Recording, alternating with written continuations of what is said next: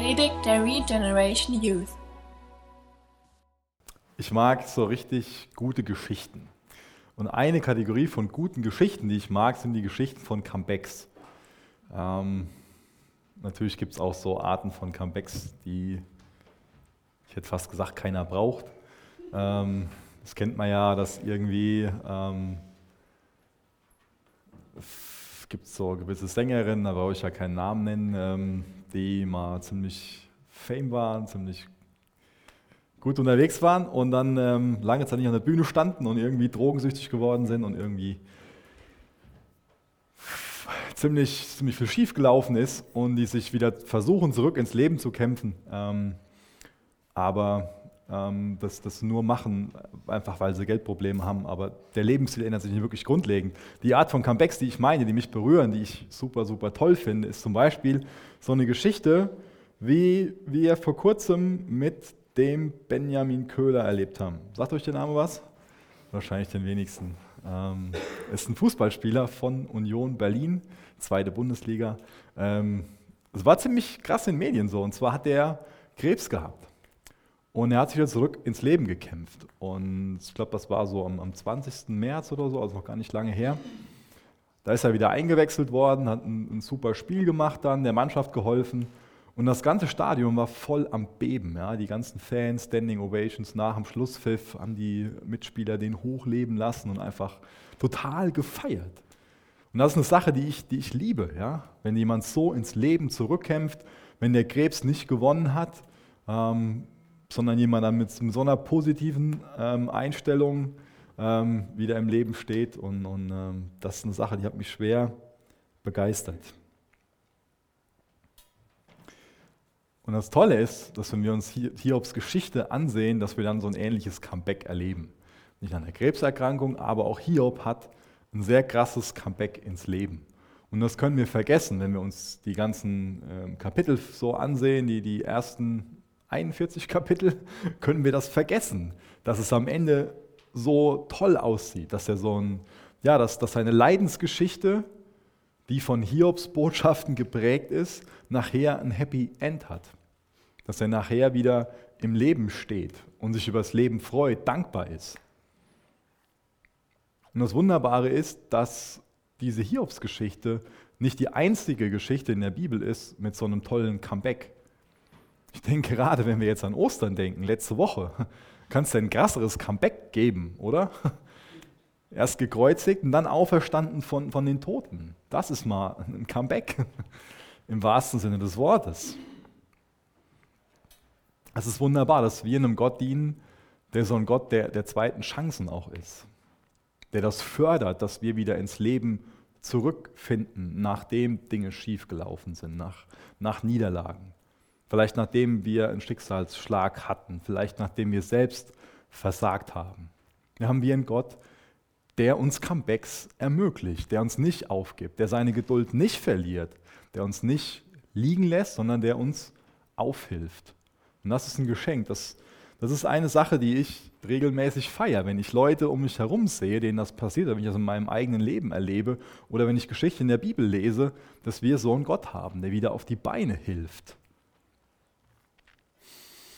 Ich denke, ähm, wenn ich von so einem Comeback spreche, dann, dann kann das ganz verschiedene Dinge bedeuten. Das kann im Kleinen sein, das kann im Größeren sein. Vielleicht hast du das schon in der Schule erlebt, dass du irgendwie keinen Bock mehr hattest, nicht mehr gelernt hast oder aus was für auch immer für, für Gründen, ähm, dass deine Noten irgendwie schlecht geworden sind und hast nicht mehr so beteiligt und ah, und es ging dir alles so zuwider. Oder, oder auch beruflich kann das passieren, dass wir auch eine schwierige Zeit haben aber es kann dann auch wieder passieren, dass wir wieder zurückfinden und dass es wieder läuft in der Schule oder, oder im Job. Und ich denke, wir können das auch in Freundschaften erleben. Und wir alle empfinden Freundschaften schon mal als Geschenk, aber ich denke, wir alle wissen auch, dass Freundschaften, dass Beziehungen schon mal schwierig sind. Dass es wichtig ist, für Beziehungen zu kämpfen. Dass es wichtig ist, wieder bereit zu sein, zu vergeben, aufeinander zuzugehen. Weil richtig enge Freundschaften, enge Beziehungen, das, das funktioniert nicht einfach so nebenbei. Und wir sind Menschen, wir werden enttäuscht, aber wir enttäuschen auch. Und das vergessen wir oft. Und noch dann gibt es die Möglichkeit für so ein Comeback in Freundschaften, dass nach einer schwierigen Zeit da wieder Versöhnung stattfindet und dass es wieder läuft. Das lässt sich auf die Gemeinde übertragen. Auch das kann passieren, dass wir uns irgendwo innerlich von, von, unseren, von unserer Familie, von unseren Geschwistern entfernen und, und irgendwo vielleicht im Gottesdienst sitzen und, und uns fragen, was, was mache ich eigentlich hier? Und das war doch mal ein Platz, war doch mal ein Ort, wo ich mal, wo ich mal Gott gefeiert habe, wo ich die Gemeinschaft als totalen Segen empfunden habe. Und jetzt fühle ich mich hier als Fremdkörper. Aber auch da ist es möglich, wieder zurückzufinden, ein Comeback zu haben. Ich das Wort noch ein paar Mal benutzen und euch damit stressen heute Abend. Aber ich hoffe, es stresst uns nicht, weil es so was Wunderbares ist. Ich finde ich find, find die Symbolik einfach wertvoll und wichtig. Und ja. Aber ich glaube, es kann uns auch mit Träumen so gehen. Wir alle haben gewisse Träume. Und es gibt so diesen Spruch, Träume sind Schäume. Ja. Und es gibt Träume, für die es sich nicht lohnt zu leben. Ja. Es gibt Träume, die, die zu nichts führen. Aber ich mag Träume und Träume sind wichtig.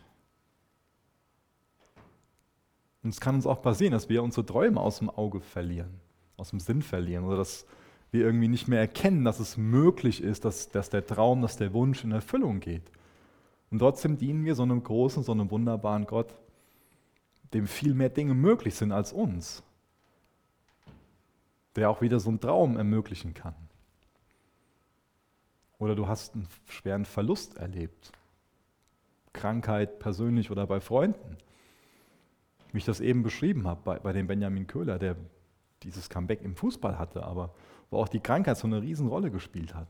Auch da ist sowas möglich. Ich glaube, als Christ ist es wichtig, dass wir weiter in dem Bewusstsein leben, Gottes Gnade ist für uns da.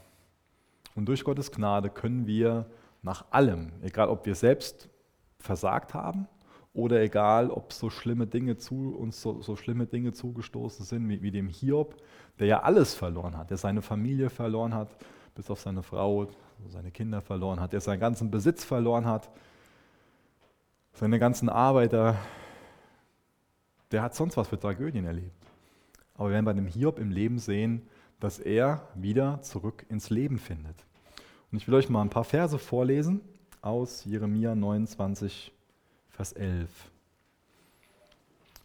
Und ich will in uns allen nochmal ganz neu den Wunsch wecken, dass wir Gott die Geschichte von unseren Comebacks schreiben lassen. Weil er ist jemand, der so als Regisseur hinter den Linien genau das gerne macht. Der gerne die Weichen so stellt, dass solche Comebacks möglich sind. Jeremia 29, Vers 11. Denn ich weiß genau, welche Pläne ich für euch gefasst habe, spricht der Herr. Mein Plan ist euch Heil zu geben und kein Leid. Ich gebe euch Zukunft und Hoffnung. Wenn ihr dann zu mir rufen werdet, will ich euch antworten. Wenn ihr zu mir betet, will ich euch erhören. Wenn ihr mich sucht, werdet ihr mich finden. Ja, wenn ihr ernsthaft mit ganzem Herzen nach mir verlangt, werde ich mich von euch finden lassen, spricht der Herr. Ich will euer Geschick wenden und euch aus allen Völkern und von allen Orten, wohin ich, auch vertrieben, wohin ich euch auch vertrieben habe, zusammenbringen, spricht der Herr. Ich will euch wieder dorthin zurückbringen, von wo ich euch fortgejagt habe. Das ist eine Verheißung für das Volk Israel. Aber das ist auch, die Prinzipien, die darin dargelegt werden, ist auch was, was der Hiob in seinem Leben erleben wird.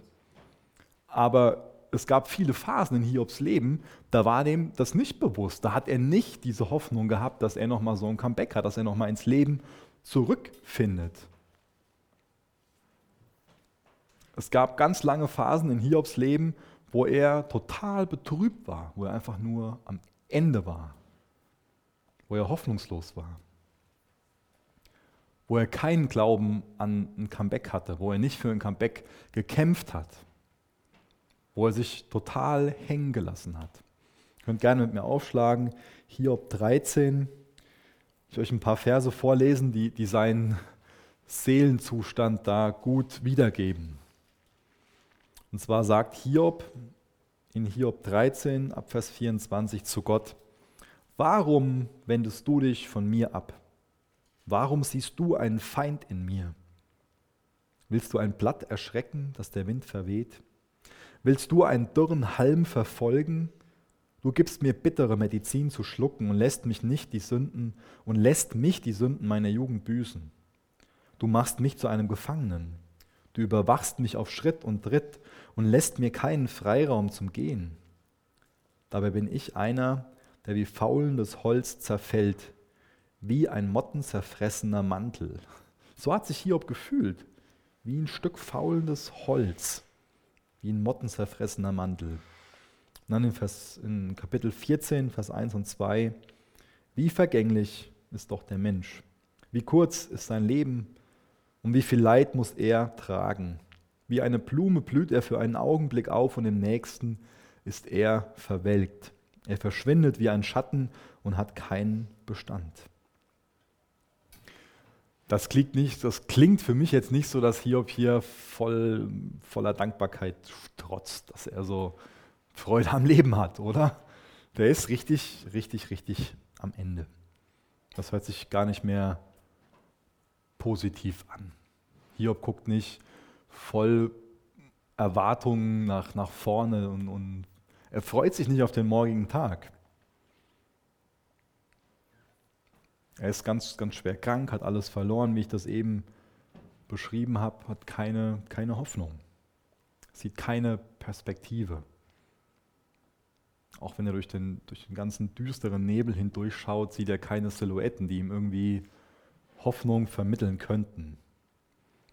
Ihr könnt fast sagen, dass er im Sterben liegt. Ja, zum einen körperlich, aber auch emotional. Seiner Seele geht es hier richtig, richtig schlecht und er leidet. Und gerade in Kapitel 14, wie ich gelesen habe, da steht ihm auch so die Realität des Todes vor Augen. Da redet natürlich niemand gerne drüber, über den, über den Tod. Da denkt niemand gerne dran. Aber Hiob ist hier bewusst, dass er nicht vor der Realität des Todes fliehen kann. Ihm ist bewusst, er ist vergänglich, das Leben ist kurz und in dem kurzen Leben erlebt er ganz viel, ganz viel Leid geplagt von Krankheit, Einsamkeit, von Enttäuschung. Und er guckt nach vorne, er sieht in die Zukunft und alles, was er sieht, ist keine Hoffnung, sondern, sondern Tod. Und ihm ist klar, dass das Leben nicht fair ist. Und an dem Punkt, da sagt Hiob nicht mehr, Gott ist und bleibt gut. Gott ist immer gut. Gott gibt mir Hoffnung, Gott ermöglicht Comebacks. Das sagt Hiob zu dem Zeitpunkt nicht mehr. Aber er wird erleben, dass das genau eine Tatsache ist.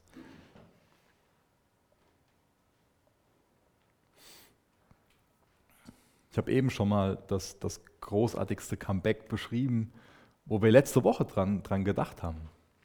Jesus ist am Kreuz gestorben und er ist auferstanden. Er ist das Leben. Er ist die Auferstehung und das Leben. Und das war zu dem Zeitpunkt keine Hoffnung, die Hiob hatte. Hiob hatte nicht die Hoffnung der Auferstehung. Jesus war auch noch nicht auferstanden. Und im Alten Testament, vor allem Hiob auch das erste Buch, was geschrieben wurde. Ich weiß nicht, was er schon so an Gottes Offenbarung hatte. Er hat bestimmt einige Geschichten über Gott erzählt bekommen. Aber er hat noch nicht die ganze Bibel vor sich gehabt. Und er hat noch nicht diese lebendige Hoffnung der Auferstehung gehabt. Und von daher können wir da bestimmt ein bisschen besser seine pessimistische Sicht irgendwo verstehen. Aber wir kennen so Verse wie zum Beispiel Johannes 14, Vers 19. Da sagt Jesus, die Welt wird mich schon bald nicht mehr sehen, doch ihr werdet es. Denn ich werde leben und ihr werdet auch leben. Wenn ich wieder zum Leben auferstanden bin, werdet ihr wissen, dass ich in meinem Vater bin und ihr in mir seid und ich in euch. Die ganze Ungerechtigkeit um uns herum, die kann uns erdrücken. Und es kann uns mutlos machen, dass wir feststellen, dass das Leben nicht fair ist. Und das braucht dir auch niemand erzählen, dass das Leben fair ist. Aber was ich dir erzählen kann, ist, dass Gott gnädig ist. Und Gott hat eine Lösung geschaffen für die Ungerechtigkeit dieser Welt. Und das ist die Auferstehung und das ewige Leben in ihm. Das ist unsere Hoffnung. Und das ist Gottes Lösung für die Ungerechtigkeit dieser Welt. Die Auferstehung von seinem Tod, die uns neues Leben ermöglicht. In Hiob ist diese Hoffnung nicht mehr so wirklich lebendig, aber wenn wir uns das angucken, was, was so in den nächsten Versen steht, in Kapitel 14, da merken wir, dass so ein bisschen was aufkeimt und dass, dass er in der Natur so ein Prinzip der Auferstehung erkannt hat. Und zwar könnt ihr gerne mit mir lesen, Hiob 14, Vers 7. Da steht, wenn ein Baum gefällt wird, dann besteht Hoffnung, dass er wieder ausschlägt und neue Zweige treibt. Ich denke, das habt ihr alle schon mal in der Natur beobachtet. Da ist ein Baum ganz unten an den Wurzeln abgesägt worden und man könnte sagen, der Baum ist tot, aber man sieht, da treibt im Frühling wieder was Neues aus. Ich lese den Vers nochmal vor. Hiob 14, Vers 7. Wenn ein Baum gefällt wird, dann besteht Hoffnung, dass er wieder ausschlägt und neue Zweige treibt. Seine Wurzeln mögen im Boden altern und der Stumpf absterben. Trotzdem wird er schon alleine vom Geruch des Wassers neues Grün treiben und ausschlagen wie ein junger Sämling. Doch wenn ein Mensch stirbt, ist seine Kraft verschwunden. Er tut seinen letzten Atemzug. Und wo ist er dann? Ich weiß nicht, wie es euch geht, aber als ich den Text gelesen habe, habe ich so gemerkt, hey, vielleicht bekommt der Hiob hier so ein bisschen Hoffnung. Vielleicht hat er so eine Vorahnung darauf, dass doch sowas, wie er in, der Natur gesehen hat, auch für Menschen möglich ist. Dass der Tod nicht das Ende ist, sondern der Anfang von was viel Bedeuterem. Und dann sagt er in Vers 14 und 15, wenn ein Mensch stirbt, kann er dann ins Leben zurückkehren? Wenn es so wäre, würde ich jeden Tag, an dem ich hier kämpfe, sehnsüchtig auf meine Ablösung warten. Du würdest rufen und ich würde antworten und du hättest Sehnsucht nach mir, denn du hast mich geschaffen. Da lässt sich darüber streiten, ob jetzt das schon als Auferstehungshoffnung in Hiob keimt oder nicht. Aber zumindest hat er in der Natur anhand von so einem Baum so, so, so ein Prinzip gefunden, was so ein bisschen Hoffnung geben kann. Aber wir wissen, dass es eine Realität ist, dass die Auferstehung eine Tatsache ist, eine historische Tatsache, aber auch etwas, was durch unseren Glauben daran für uns einen immensen Wert hat. Nämlich dadurch bekommen wir diese Hoffnung, dass auch wir auferstehen und dass wir schon heute im Jetzt was mit dieser Auferstehungskraft anfangen können. Ich wünsche uns allen, dass, dass uns der Glaube an Jesus unheimlich viel Hoffnung vermittelt. Ich weiß nicht, wie es euch heute, heute ging, aber ich habe das voll genossen, dass die Sonne wieder am Schein war. Ja, das hat mir einfach gut getan, das hat meiner Seele gut getan. Ich habe letzte Nacht nicht sonderlich gut geschlafen ähm, und dann war es halt morgen so, so duster und dann tut es richtig gut, wenn die Sonne scheint. Und ich glaube, genauso kann es uns in unserem Leben gehen, dass es um uns herum Finsternis ist und duster ist und uns das erdrückt. Aber es kommt so sehr im Leben auf unsere Perspektive an. Und es ist was ganz anderes, wenn wir Dinge in Gottes Licht sehen. Und wenn wir uns Jesus zuwenden und an ihn klammern, wenn wir unsere Hoffnung auf ihn setzen, dann sehen wir ganz viel in seinem Licht. Und dann sieht vieles nicht mehr so, so dunkel und duster aus. Und dann keimt diese Hoffnung nach Auferstehung in uns.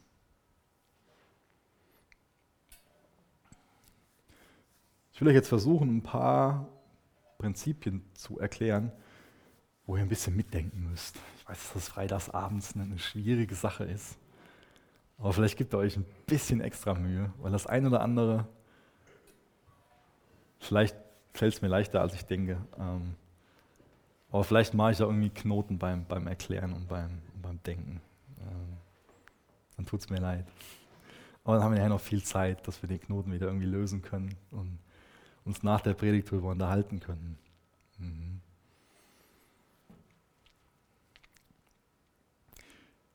Wir werden gerettet, indem wir an Jesu Tod und seine Auferstehung glauben. Nicht als einen historischen Fakt, sondern indem wir es anerkennen oder indem wir das für uns persönlich in Anspruch nehmen. Das heißt, unser Glaube geht nicht nur so weit, dass wir verstandesmäßig was abnicken und sagen so, ach ja, ich denke, dass es stimmt, dass Jesus am Kreuz gestorben ist und dass er auferstanden ist. Das ist kein rettender Glaube. Rettender Glaube geht weiter. Das sind beides historische Tatsachen, die sind belegt. Und das ist nicht rettender Glaube. Rettender Glaube bedeutet, sich mit Jesu Tod und Auferstehung zu identifizieren, zu, zu anzuerkennen, dass das persönlich für uns passiert ist. Wir nehmen das für uns persönlich in Anspruch und wir identifizieren uns damit. Das Erste ist, dass wir verstandesmäßig anerkennen, Jesus ist am Kreuz gestorben und auferstanden. Und dann ist es so als nächstes, dass ich das anerkenne, dass er für mich gestorben ist.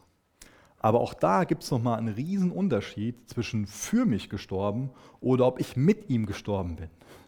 Und das ist der Unterschied, auf den ich hinaus will. Ich hoffe, so weit war es noch nicht kompliziert. Jetzt fängt es an, dass es ein bisschen kompliziert wird. Das ist ein Riesenunterschied, ob ich einfach nur sage, Jesus ist für mich am Kreuz gestorben. Das ist rettender Glaube. Aber eine Frucht von dem rettenden Glauben ist, dass ich anerkenne, dass ich mit ihm am Kreuz gestorben bin und dass ich mit ihm auferstanden bin.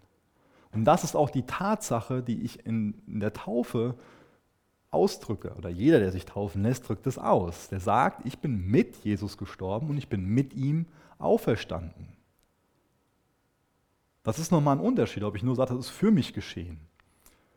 Weil bei dem, bei dem für mich kann ich noch so ein bisschen Distanz haben.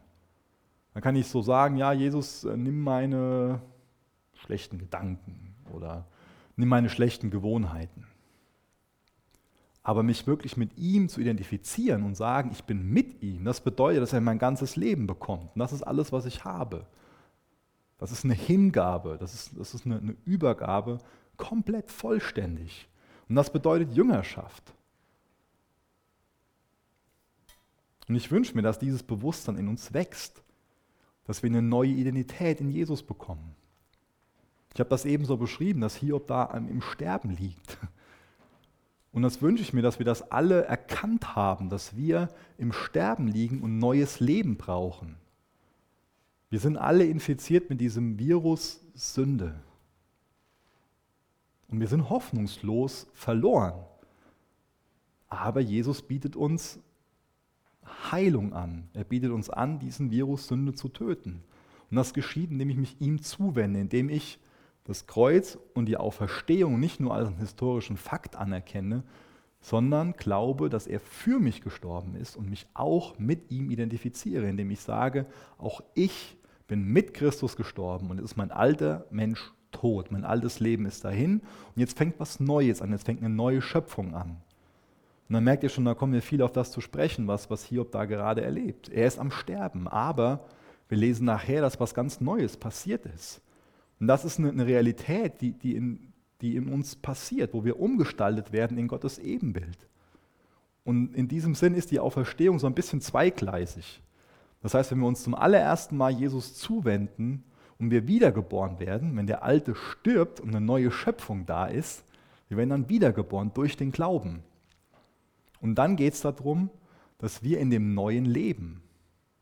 Wie gesagt, wenn wir uns ihm zum ersten Mal zuwenden, wenn wir uns also wegdrehen von unserem alten Leben, von unserer Sünde, wenn wir ihm unsere Schuld geben, unser Leben geben, unseren Glauben auf ihn setzen, wenn wir das anerkennen, dass er für uns gestorben ist, für uns auferstanden ist, dann bekommen wir unsere Schuld vergeben. Dann sind wir wiedergeboren, dann sind wir erlöst. Aber dann fängt ein ganz wichtiger Prozess an, den wir Heiligung nennen können. Gottes Ziel ist es, dass er das Ebenbild in uns Menschen wiederherstellt. Das ist eben, die Ebenbildlichkeit ist verloren gegangen oder ist nicht verloren gegangen, ist entstellt worden in 1. Mose 3, der Sündenfall.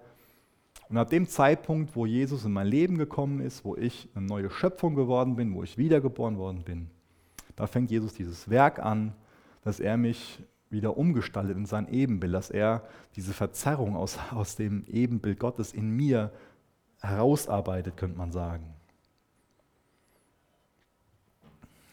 Ab dem Zeitpunkt, wo wir wiedergeboren wurden, sagt die Bibel uns, dass wir in Christus sind. Und dass wir in Christus sind, ist eine ganz, ganz wichtige Lehre. Es hat mal jemand nachgeguckt, ich habe es jetzt in der Vorbereitung nicht durchgezählt, aber es hat jemand gezählt, dass Paulus 97 Mal beschreibt, dass wir in Christus sind und dass es insgesamt 170 Mal im Neuen Testament vorkommt, dass beschrieben wird, dass wir in Christus sind. Hat jemand gesagt, dass die Menschheit nicht durch vor Christus und nach Christus geteilt wird, sondern dass die Menschheit geteilt wird in in Christus oder außerhalb von Christus. Vielleicht erklärt uns das auch ein bisschen mehr, es, was es bedeutet, dass Jesus das Leben ist. Wer in Christus ist, der ist im Leben. Wer außerhalb von Christus ist, hat dieses Leben nicht. Der ist mit diesem Virus Sünde infiziert und wird daran sterben, wenn er nicht dieses Geschenk der Erlösung, dieses Gnadengeschenk annimmt. In 2. Korinther 5, Vers 17, da steht, das bedeutet aber, wer mit Christus lebt, wird ein neuer Mensch. Er ist nicht mehr derselbe, denn sein altes Leben ist vorbei, ein neues Leben hat begonnen. Jesus hat hier also nicht nur was für mich gemacht, sondern durch den Glauben bin ich mit ihm gestorben. Ja? Und ich bin auferstanden mit ihm. Da hat was Neues angefangen. Und dadurch haben wir auch unseren Namen. Regeneration, das ist nicht nur was, was halt Englisch ist und irgendwo, wo das Wort Generation reinpasst und, und irgendwie für uns funktioniert. Das hat ja eine wichtige Bedeutung. Die Bedeutung ist ja, dass wir uns wünschen, dass junge Menschen hier hinkommen, Jesus kennenlernen, durch den Glauben an ihn wiedergeboren werden und dann in dieser Regeneration, in der Erneuerung leben, eine neue Schöpfung werden. Das ist der Grund, warum wir solche Gottesdienste hier haben, warum wir Gottes Wort predigen. Weil wir Jesus in den Mittelpunkt stellen wollen, weil wir erklären wollen, wie er ist, wie wir mit ihm leben können, wie wir ihn leben, wie wir ihn lieben können, wie wir ein sinnvolles Leben leben können. Und wie gesagt, ich betone das nochmal, dass es da wichtig ist, äh, diese beiden Dinge zu unterscheiden. Wenn wir uns zum allerersten Mal Jesus zuwenden, seine Gnade annehmen, werden wir wiedergeboren. Und dann fängt dieser Prozess an, der genauso lang dauert wie unser Leben auf der Erde, dieser Prozess der Heiligung. Damit sind wir nie fertig. Egal wie lange wir Christ sind, wir bleiben in diesem Prozess der Heiligung, dass wir umgestaltet werden. Und der Prozess, der ist viel davon abhängig, ob ich in dieser Haltung bleibe, ob ich mich weiterhin Jesus zuwende oder ob ich mich wieder anderen Dingen zuwende. Und das ist wichtig, dass wir da kontinuierlich diese Comebacks haben, dass wir immer wieder zurückkommen zu Jesus, dass wir ihn immer wieder einladen, in unserem Herzen zu wirken. Das ist so wichtig, dass wir so leben. Bist du dir deiner neuen Identität in Jesus bewusst? Ist das eine Sache, die du annimmst? Weißt du, das hat eine ganz, ganz wichtige, auch eine, auch eine seelsorgerliche Bedeutung. Es ist wichtig, dass du anerkennst, da ist was Altes, es hat keine Macht mehr. Dem bin ich gestorben und jetzt ist was ganz Neues. Römer 8, Vers 1 ist ein ganz, ganz kostbarer Vers. Es gibt keine Verdammnis mehr für diejenigen, die, was steht da? Für diejenigen, die was bin ich für ein Jugendpastor, ey? Oh Mann. Danke! Genau, für diejenigen, die in Christus sind. Da kommt einmal von diesen 170 Mal diese Lehre vor, in Christus zu sein. Und das muss dich doch umhauen, oder? Dass es keine Verdammung mehr für dich gibt. Das ist doch eine Sache, die uns alle total begeistern muss, oder?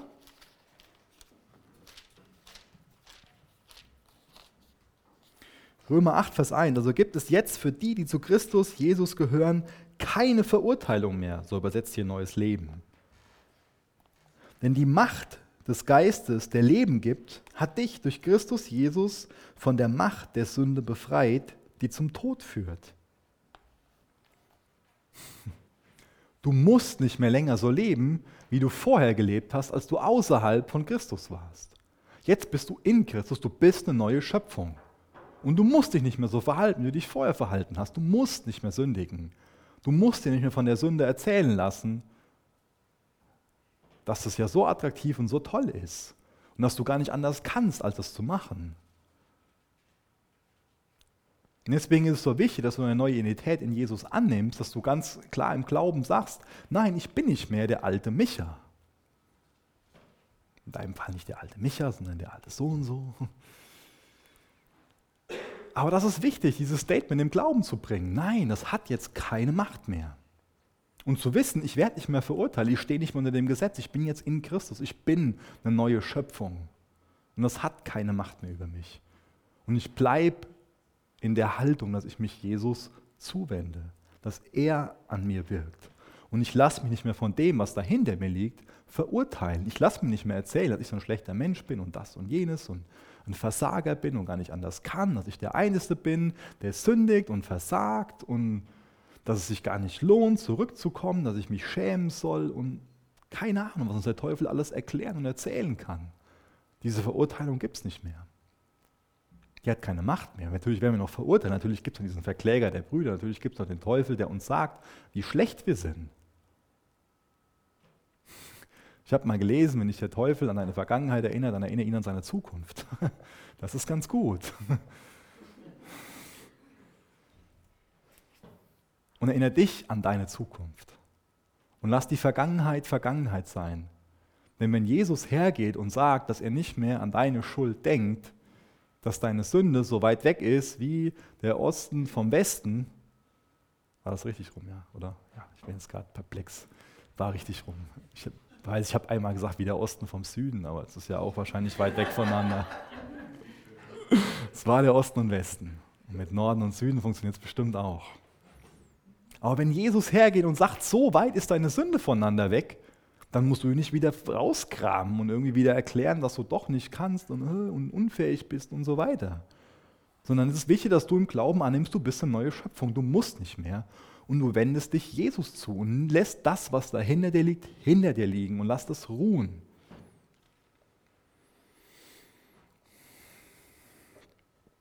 Das ist nämlich deine Verantwortung, dass du dich Gott zuwendest. Und wenn du dich Gott zuwendest, dann ist es Gottes Verantwortung, das Neue herauszubringen, was er schaffen wird, was er geschaffen hat. Johannes 12, Vers 24, da steht, ich versichere euch, ein Weizenkorn muss in die Erde ausgesät werden. Wenn es dort nicht stirbt, wird es allein bleiben. Ein einzelnes Samenkorn. Sein Tod aber wird viele neue Samenkörner hervorbringen, eine reiche Ernte neuen Lebens. Wer sein Leben in dieser Welt liebt, wird es verlieren. Wer sein Leben in dieser Welt gering achtet, wird es zum ewigen Leben bewahren. Wer mein Jünger sein will, der muss sich aufmachen und mir nachfolgen, denn mein Diener wird da sein, wo ich bin.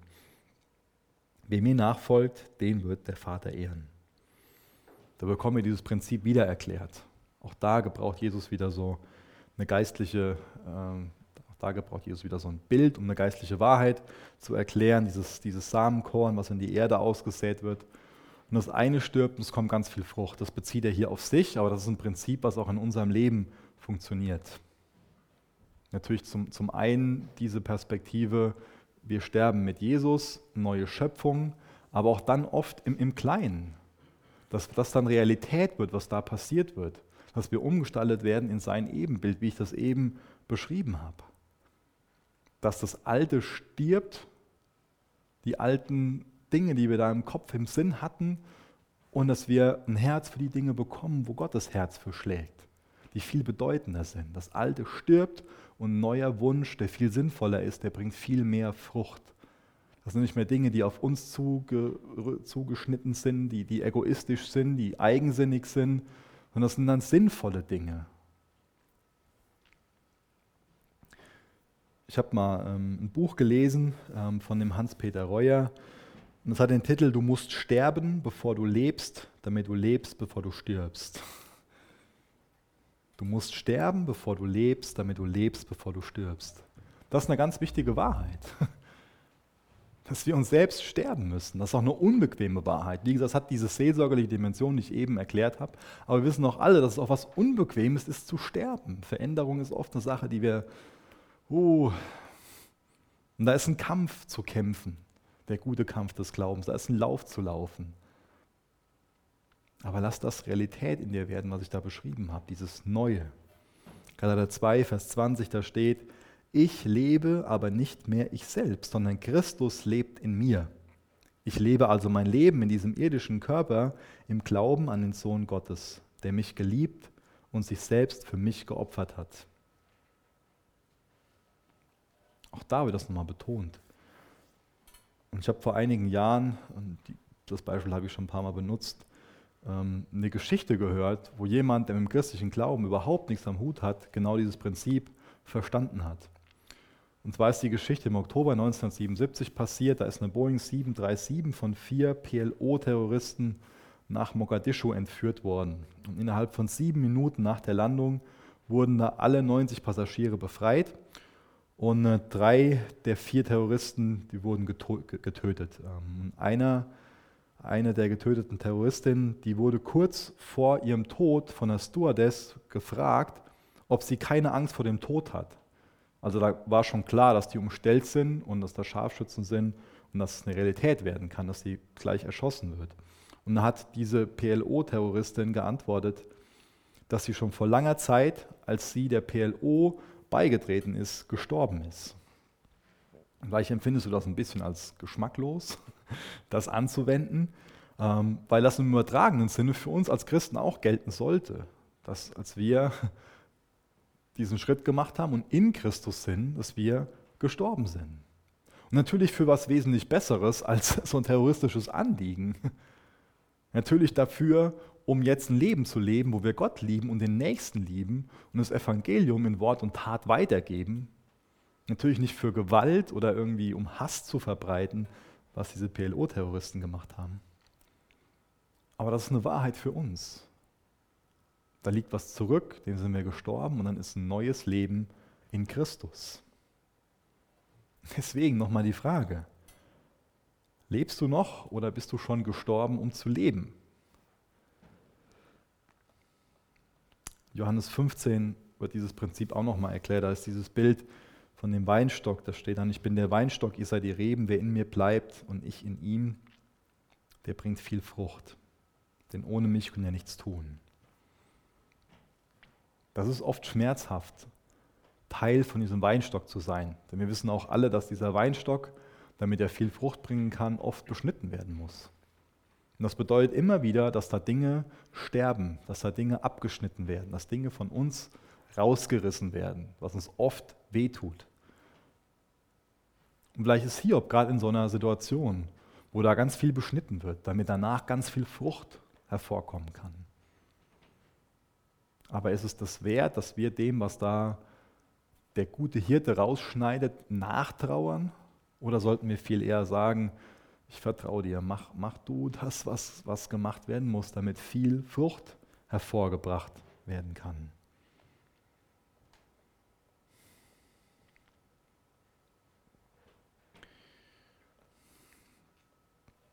Ich will euch noch kurz was, ähm, ein Beispiel geben. Ähm, dachte, das passt ganz gut so am, am Ende. Und zwar sind wir vor kurzem in, in Holland gewesen und haben ähm, hinterm Deich gespielt, mit Ole ein bisschen Fußball gespielt und ähm, wir haben jetzt nicht besonders dicke Klamotten angehabt. Es, es war, war, auch einfach so okay von, von, Temperaturen und allem. Und dann haben wir uns entschieden, hey, wir fahren eine Runde Fahrrad und sind über den Deich gefahren. Und auf einmal ist uns der Wind voll ins Gesicht und es war, war bitter kalt. Und da war jetzt dann für uns die Entscheidung, ah, was, was machen wir jetzt? Uns ist hier saukalt und wir können uns jetzt können jetzt rumdrehen, können nach Hause fahren und ähm, uns von Fernseher setzen und uns so zurückziehen und irgendwie schlechte Laune haben, weil jetzt gerade das Wetter so schlecht ist und wir eigentlich gerne Fahrrad fahren wollten. Und ähm, ja, wie gesagt, den Fernseher anmachen und schmollen, uns unterhalten lassen. Oder wir können hergehen, was wir dann gemacht haben. Ähm, wir sind zwar auch nach Hause gefahren, aber wir haben Lenkdrachen geholt und sind genau dahin gefahren, wo am meisten Wind war, wo uns der Wind besonders heftig ins Gesicht geweht hat. Ähm, wo ich dem Ole dann beibringen konnte, wie mein Lenkdrachen fliegen kann. Ähm, und ich glaube, dass wir oft im Leben in solchen Entscheidungen stehen. Ob wir jetzt hergehen und ähm, wenn uns der Wind so hart ins Gesicht weht, anfangen zu schmollen und die Krise kriegen, uns zurückziehen und denken, oh, jetzt will ich hier doch gerade Urlaub machen, jetzt läuft alles so und so. Oder ob ich dann aus der Not eine Tugend mache und die Möglichkeiten, die ich habe, da das Beste draus mache und dann eine Situation gestalte, wo, wo jetzt der Ole noch hergeht und das total feiert, dass, dass er Lenkdrachen fliegen kann und so weiter. Das sind halt zwei vollkommen verschiedene Perspektiven. Ob ich mich dann, sobald mir ein bisschen Wind ins Gesicht weht, zurückziehe oder ob ich hergehe und sage, nee, ich ziehe mich nicht zurück. Ich bleibe jetzt draußen im Leben, ich gehe nicht zurück auf, auf die Couch. Und das ist wichtig, dass wir uns dahinter fragen, ob wir so eine Tendenz haben, dass wir uns dann, wenn es, wenn es schwierig wird, zurückziehen, vielleicht auch uns von Gott wegdrehen. Ist es vielleicht so eine Sache, dass du dich schnell von Gott wegdrehst, wenn dir so der Sturm des Lebens ins Gesicht bläst? Oder machst du aus der Not eine Tugend, holst du einen Drachen und gehst voll in den Wind? machst dadurch das bessere Situation. Das muss natürlich übertragen werden. Das ist natürlich oft keine einfache Sache, das behaupte ich auch gar nicht. Aber ich glaube, dass es mit Gottes Gnade möglich ist, so ein, ich gebe zu, banales Beispiel auf unser geistliches Leben ähm, zu übertragen. Das wünsche ich uns allen, dass wir mehr uns dessen bewusst werden, dass das Alte keine Macht mehr hat, dass wir eine neue Schöpfung in Christus sind dass da keine Verdammnis mehr für uns ist. Das wünsche ich uns, dass, dass wir es hinbekommen, dass wir Niederlagen hinnehmen, ohne schnell aufzugeben. Dass wir lernen zu leiden, ohne daran zu zerbrechen. Und auch, dass wir schuldig werden können, ohne uns dafür absolut zu verachten. Jesus, ich danke dir, dass du ein Gott bist, ein Gott der zweiten Chancen. Ich danke dir, dass du Geduld mit uns hast. Ich danke dir, dass du uns immer wieder aufhebst. Ich danke dir, dass du kein, kein Gott bist, der uns verachtet, wenn wir fallen, der uns auslacht, wenn wir im Dreck liegen, sondern ich danke dir, dass du ein Gott bist, der uns hinterhergeht. Danke dir, dass du ein Gott bist, der sich absolut wünscht und dafür einsetzt, dass wir diese Comebacks erleben. Und ich möchte dich bitten, dass wir jetzt alle ganz bewusst, gerade im Moment, eine Entscheidung treffen, uns ganz neu dir zuzuwenden, an dich zu glauben. Und Jesus, du bist nicht nur für uns gestorben. Ja, du bist für uns gestorben und du bist auferstanden. Das ist wunderbar. Aber ich danke dir dafür, dass wir das für uns in Anspruch nehmen können, dass wir mit dir gestorben sind und mit dir auferstanden sind. Hilf uns diese Wahrheit zu verstehen und zu leben. In Jesu Namen. Amen. Danke für das Anhören der Predigt. Weitere Informationen findest du unter www.regenerationyouth.de.